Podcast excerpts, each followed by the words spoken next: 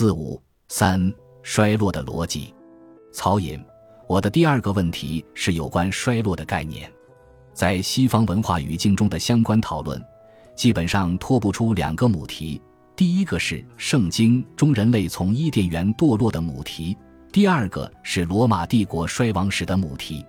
我进一步在想，这种以西方文化衍生出来的母题是不是具有普适性？衰落在印度人对时间和空间的想象中，可能与上述的两个母题不是一回事。这可能注定是时间环中的一个阶段，衰落之后肯定又上升。换句话说。西方中心语境里面的衰落是谁在讨论？这个概念本身是精英视角。作为一个现代意义上的西方概念，它能否用到其他文化中来？有可能变成一种鸡同鸭讲。你用这一概念去研究古代中国、莫卧儿帝国，跟你研究英帝国可能完全不是一码事。这可能是需要我们进一步理清的。宋念深，我也有一个问题。这本书到底是在研究精英，还是在研究帝国的衰落？国家能力因为精英能力的衰落而衰落，这难道不是所有国家的问题吗？所有国家只要出现了内部精英的种种问题，这个国家必定能力减弱，缺少动员能力，缺少应变能力。历经我的理解是：第一，帝国本身的衰落并不代表精英的衰落，这两个概念是不一样的。帝国的衰落往往是某一部分精英自肥的结果，在政治体总体下降衰落的过程中，某一些人反而获得了利益。比如，伦敦城在二十世纪五十年代因帝国解体之后，作为离岸美元市场中心，推出了非居民免税方案，吸引世界各地的富豪移居伦敦，反而进一步繁荣发展。因此，当代可能有两个英国，一个是伦敦。还有一个是伦敦之外的英国帝国衰落后，伦敦的精英反而活得更好了。他们攫取的巨大利益是以帝国的衰落为代价的。历史上，荷兰的精英在帝国衰落后，也通过给英国贷款和出售造船技术维持了自己的地位。第二，霸权衰落和一个普通国家衰落的影响是完全不一样的。一个普通国家的衰落，即使是一个地区霸权。也只影响周围几个国家，但是作为一个在更广泛地理空间获得欧洲甚至全球霸权的帝国，衰落带来的成本将由全人类承担。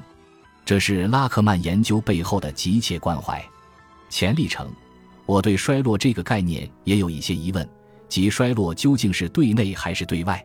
从是否拥有全球霸权的角度来说，拉克曼所说的衰落似乎是对外的。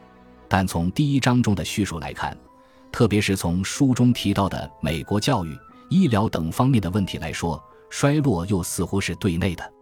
这又涉及究竟美国是什么方面在衰落的问题：是军事还是民主制度？特朗普支持者冲击国会的事件被很多人当作美国民主制度出现问题的例证。但反过来说，或者拉长时间段来看，美国的制度仍有韧性和修复力。董一格，我也想回应关于衰落的问题。拉克曼在一个讲座中曾提到，在霸权衰落的过程中，霸权内部的人民生活水平相对是提高的，比如英国，这是我印象最深的一个反直觉的论点。拉克曼和阿瑞基有关资本主义现代世界体系霸权更迭的理论有很多对话。我们可以把衰落理解为一个相对的而非绝对的概念。即一个国家从全球绝对霸权的位置逐渐退下，被另一个新兴霸权代替的过程，在阿瑞基的谱系里，这对应着从热那亚到荷兰、英国再到美国的霸权更迭过程。而如果本身我们不接受这样的设定，可能就会质疑拉克曼的很多分析，不同意他的问题意识。可能因为我之前已经接受了这样一种设定，我理解他的工作是对阿瑞基的补充和修正。增加了霸权内部精英斗争这一非常重要的变量，这的确是之前同类型分析比较少关注的。那么，我觉得不接受这个设定的各位老师似乎并没有被拉克曼说服。我自己的困惑在于，像世界体系这种目的论比较强的理论，最后往往进入一个循环：你一旦接受系统的设定，你可以找到很多经验层面的支撑，觉得很多规律都有道理。但是如果你根本不接受基本的设定，你也可以在经验层面找到很多反例，显得这些所谓规律都是漏洞百出。因此，在认识论上，该如何去理解自成体系的理论流派，并跟他对话？张扬，我想接着一格说明一下拉克曼与阿瑞基有什么不同。阿瑞基的两个核心变量是资本逻辑与领土逻辑。资本逻辑是说，霸权到了一定阶段，会从工业资本转向金融资本，因为金融资本有更大的灵活性，利润率比实体产业更高。历史上，荷兰如此，英国如此，阿瑞基认为美国也是如此。同时，霸权国家把生产转移到劳动力便宜的地方，在国内直接用钱生钱。但这会造成中产阶级收入下降、社会不平等、产业空心化等问题。领土逻辑是说，霸权可以通过战争的方式夺取领土，消解本国矛盾，巩固霸权。不同霸权的更替，也是资本逻辑与领土逻辑的更替。那么，拉克曼在此基础上的贡献是什么？是精英斗争的逻辑。阶级关系只强调被统治阶级和统治阶级的关系。而他更强调不同类型的内部斗争的各种形态，比如，美国的政治精英与华尔街精英就有矛盾，哪怕中美关系变坏，后者还是愿意把资本转移到中国，不愿意把产业链转回来。书里的有些细节我有保留，比如写高科技武器部门的军人地位更加显赫，他们控制了整个国防部的武器合同，所以生产了很多先进武器。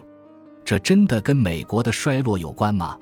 如果变成海军或者陆军的退休官员控制外包合同，这有什么不同吗？有一些我觉得很碎的讨论，到底跟美国的衰落有什么关系？相反，阿瑞基的书就很清楚，就是金融化和领土扩张，所有叙事都是围绕这个来。历经拉克曼讲了很多美国国防工业的具体组织形式。包括那些在不同的军事体系当中占据领导地位的人，都是控制最高精尖武器的人。这些军事精英为了维护自己的利益，也为了迎合越战后美国国内对人员伤亡的极端厌恶，在全球构建了尖端武器的生产网络。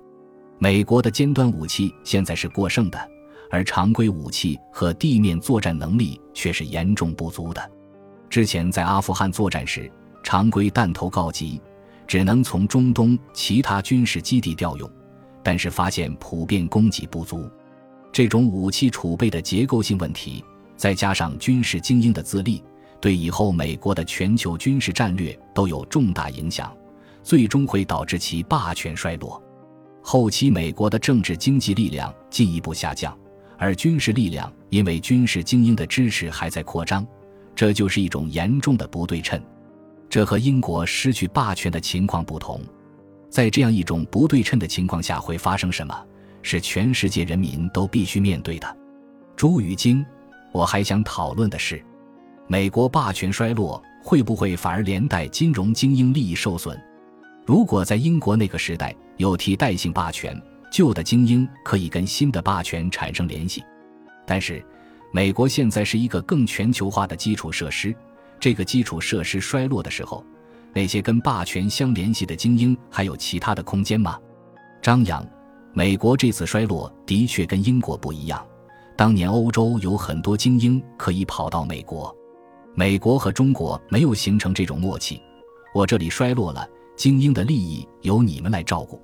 在过去，美国国家利益和华尔街利益在一定程度是分割的，华尔街可以通过中国赚钱。但是如果美国和中国变成你死我活的关系，那就不同了。这次特朗普与中国打贸易战，华尔街精英也很积极，因为过去政经分割，政治是政治，经济是经济，而现在资本带上了民族属性。中国和美国没有英国衰落过程中英美之间的默契，这是第一点。还有一点，在美国取代英国霸权之前，美国的金融地位很早就上升了。从二十世纪初到二十世纪三十年代，美元全球支付占比最高的时候有百分之二十多，最低百分之十几。英镑也就是百分之三十左右，两者差不多。拉丁美洲都是以美元交易为主的，当时美元和英镑不能说平起平坐吧，但美元已经有很强的地位。二战时期制裁日本的时候，不光是英国的制裁，美国的制裁也产生了重大影响，特别是对于日本和美洲国家的贸易。美国完全取代英国霸权之前，有大量的金融工具和手段，而今日人民币还没有美元的地位，所以两次转型在金融这点上也是不同的。所以，英国霸权和美国霸权真的不一样。肯尼迪曾说：“英国从来不是霸权，英国只是诸多强国中的一个。真正的全球霸权，迄今为止只有美国。英国在十九世纪末以后做了让步。”包括对美国也做了很多妥协，美国现在根本没有妥协。英国最开始对付法国和俄国，到后来变成主要对付德国，但是英国没有能力去招呼大家一起对付某个国家，和美国的能力还是完全不一样的。本集播放完毕，感谢您的收听，喜欢请订阅加关注，主页有更多精彩内容。